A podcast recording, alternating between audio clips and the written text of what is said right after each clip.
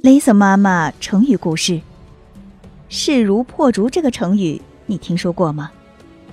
这个成语故事出自《晋书·杜预传》。三国末年，晋武帝司马炎灭掉蜀国，夺取魏国政权之后，准备出兵攻打东吴，实现统一全中国的愿望。他召集文武大臣商量灭吴大计，多数人认为吴国还有一定实力。一举消灭他恐怕不容易，不如等做了足够的准备再说。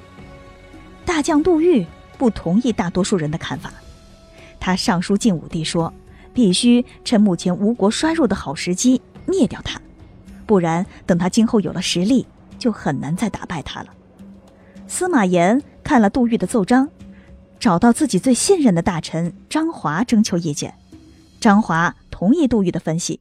他也劝司马炎赶快攻打吴国，以免留下后患。于是司马炎下了决心，任命杜预做征南大将军。公元二七九年，晋武帝司马炎调动了二十多万兵马，分成六路，水陆并进攻打吴国。一路是战鼓齐鸣，战旗飘扬，战事威武雄壮。第二年就攻占了江陵，斩了吴国一员大将，并率领军队乘胜追击。在沅江、湘江以南的吴军听到风声，吓破了胆，纷纷打开城门投降。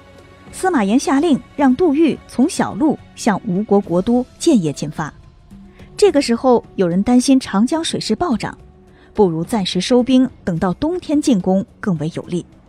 杜预坚决反对退兵，他说：“现在趁着士气高涨，斗志正旺，取得一个又一个胜利，就像用快刀劈竹子一样，劈过几节之后。”竹子就迎刃破裂，一举打败吴国，不会再费多大力气了。晋朝大军在杜预的率领下，直冲向吴都建业，不久之后就攻占建业，灭了吴国。